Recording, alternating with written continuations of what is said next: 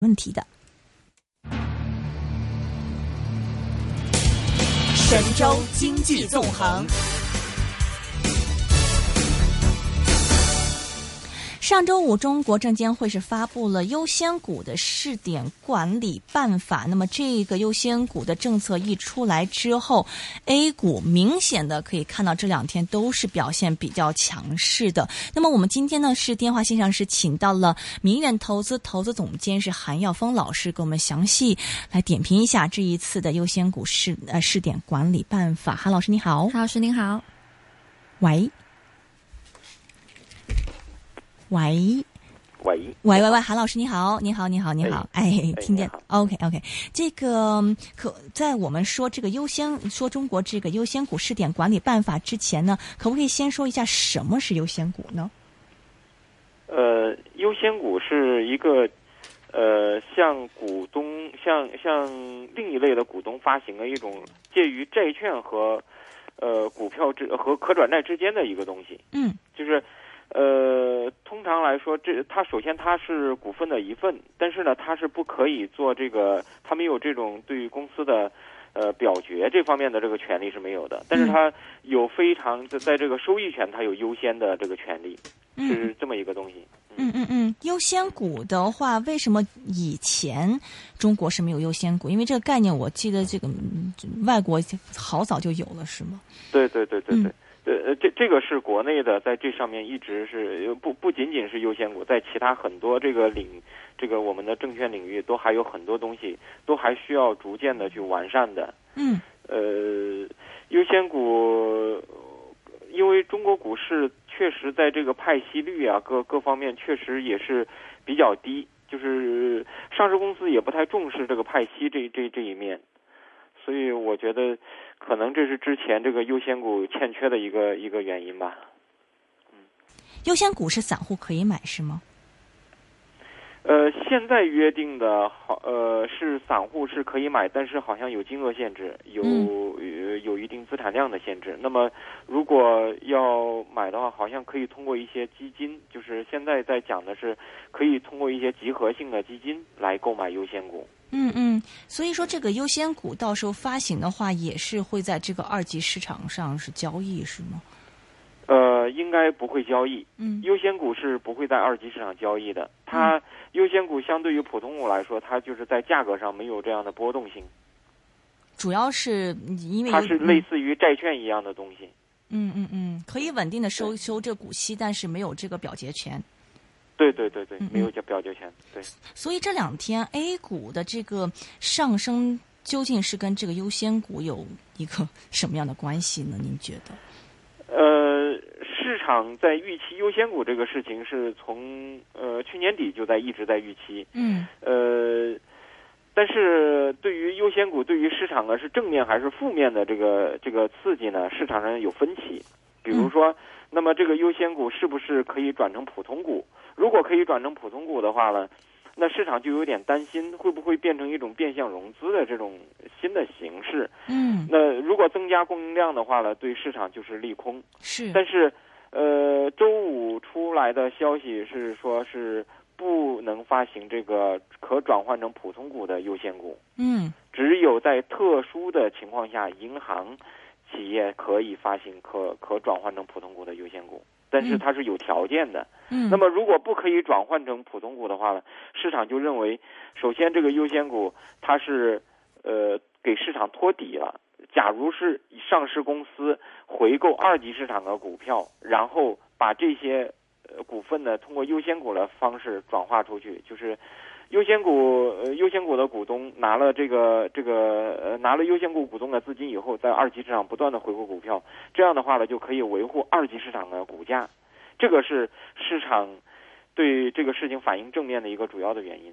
嗯，之前这个中国是没有这个优先股存在嘛，然后现在是嗯有这个优先股试试点管理办法推出的主要目的是什么？为什么现在是要推出这个优先股呢？呃，我觉得一方面呢是和这个目前这个大股票中国的蓝筹股普遍的股价偏低，呃，市盈率偏低，然后长期低迷是有关系的。那么你比如像像工商银行现在的价格都有将近百分之七的派息率，那么但是这个派息率并没有以让这个市场上对对它有一个正面的这个这个刺激。那假如说我现在工商银行我现在发行优先股的方式，我发行个百分之七的息，然后我把这个钱拿过来，我在二级市场买进我的普通股的，这样的话呢，我的普通股就很难再出现下跌。就是我会通过我上市公司这种股权的性质的转变来维护股价，它实际上是一种托底的行为。另外一个呢，我认为和呃担心有一些这个，就是我前边我们谈过，就是我们这个经济层面最担心的是影子银行这边会出问题，尤其是那这如果影子银行出问题以后，影响最大的就是银行的这一块儿。嗯嗯。那么，优先股如果有了优先股的政策以后呢，那么就是可以出现类似像零八年美国当时出现的情况一样的，就是我可以通过一些大型的金融机构，比如我通过汇金，或者是我呃通过这个这个政府的一些这个中投之类的这样的机构，甚至保险公司，然后向他们发行优先股，然后呢，呃，他们通过他们向市场注入流动性，给维护我们的这个银行体系的安全，会出现这样的呃托底的行为。我觉得这个可能也在为这个做准备。嗯哼，那为什么不是直接在市场上回购不就完了吗？直接在市场上回购，呃，相对来说呢，那么我如果直接在市场上回购，对于这些投资人来说，他的那个股息。还是得不到保证。如果是发行优先股，他们的股息率可以得到一定程度的保证。它对于这一部分的机构投资人，它是有吸引力的。哦，它主要是吸引这个机构投资者是过来帮他补充一些资本，是可以这么理解吗？对，然后维护呃，另外一个会维护二级市场的股价不要出现剧烈的下跌，可能会出现这样的一些正面的作用。嗯，现在来说的话，是我看到这个政策里面，大大家都在大家都在传言，说是这个银行股可以首先发这个优先股嘛。那么除了银行股之外，还有哪些公司是就是会在第一批发优先股这个名单里面呢？呃，我们刚才谈的是就是市场上怎么去理解这个优先股它的利好的作用。嗯，它的利好的作用就是一个。是不可以转成普通股，嗯，那么不会增加市场二级市场的供应，嗯，不会增加普通股的供应。第二个，如果上市公司通过发行优先股回购二级市场股权的话呢，还会维护二级市场的股价。那么这也就是现在市场这两天涨的一个主要的一个原因。嗯，那么在实际的这个操作当中呢，实际上还是有很多问题，就是说，你比如。我们说发行的主体方来说，就是从上市公司的角度来说，嗯，什么样的上市公司有动力来去发优先股？嗯，那如果我作为上市公司，我要发优先股，那么首先第一个，我需要补充资本金，嗯，或者是我对于这个二级市场的股价我不是很满意，我希望维护二级市场股价，我才会去做回购，然后我再发行优先股。但是你要明白，它发行的过程当中。是他对优先股股东承诺的这个利利息，就是这个这个这个股息啊，嗯，是一定程度上要他要承担这个成本的。那么就要他现在本身他的派息率就相对是比较高的情况下，嗯，他才会去做这样的动作。如果他现在本身它的资本金非常匮乏，非常需非常需要资本金的情况下，还要增加它的这个股息的派 派息的负担，这个压力是比较大的。所以，对于发行主体来说呢，他们需要去衡量，我是要选择优先股发行，还是我选择其他的融资方式？嗯。这是需要去比较的，也在成本上做比较的。嗯。第二个呢，就是作为投资方来说，就是发就是愿意买优先股的这一面来说，嗯，就说比如说我们这种呃散户投资人，他愿不愿意去买呢？那么他买优先股这个优先股的股息相对于国债或者是其他的这个这个我甚至相当于我们的国债回购，很多公司的那个那个股息率并不是能够达到让这些散户投资人满意的一个水平的，因为他们的这它毕竟是上市公司的股息，这种股息呢，它最会随着经营的情况变化，它会出现波动的。嗯。也有可能它今年经营情况不好，它可能就不派息了，嗯所以它这个股息率并不是一定能保证的。嗯那么在这样一个背景下呢，那么对于投资人的吸引力又在什么地方呢？这个这个也是需要去考量的。就是现在你去看市场上比较高的派息率，就是 A 股市场比较高的派息率，能达到百分之七的以上的都算是比较高的了。但是我们市场化的利率水平，实际上很多是远高于这个水平的。嗯那么它对于投资人的吸引力是不是有那么足够呢？这这也是一个问号。就是说，实在真实的执行当中，我们因为市场化的利率水平很高，所以那么对于企业来说，还有对于投资方来说，都面临着这个发行优先股。对于发行主体来说，它面临着可能成本需要付出的比较高，嗯不一定比银行的贷款更好。嗯那么，真正的我觉得优先股是对谁是会有利的呢？就是我我觉得，如果是在出现问题的情况下，对于政府去托底这个这个企业是最有利的。即使在海外，这种优先股的发行最广泛的一个阶段，也是在金融危机的那个阶段，嗯会有大量的优先股的发行。嗯，它并不是一个常态的，会经常会发优先股。因为你你你你了解，像那个美国零八年当时出问题的时候，是会有这样的情况，对通过优先股的方式向向企业注入流动性。对，它必须这个，因为它这个成本也是蛮高的。对，嗯所以说我们我们说这个优先股的政策，实际上它对于市场它是一种托底的一个政策，它并不代表着说市场会因为这个事情会酝酿着一大波行情。那么市场现在呢，可能是在是在预期这个东西，真正发优先股到最后，我认为可以可能最终选择的企业在这上面可能最终并不是特别的踊跃。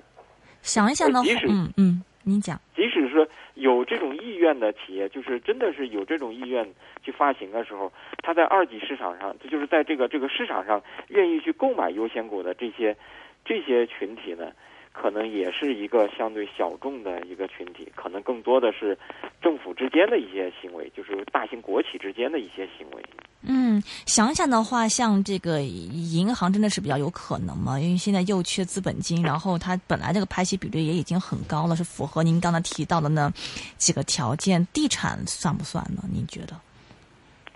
地产地产的再融资现在也放开了。嗯那么呃，应该如果是呃在这上面有资本金的需求，然后呃他觉在他衡量他去发优先股可能比去发信托产品或者是其他的这个债务融资要划算的话，我觉得地产应该也会做。嗯哼。但对于这个很多像这个保险公司而言的话，是不是对他们而言买优先股也是一个不错的选择呢？对，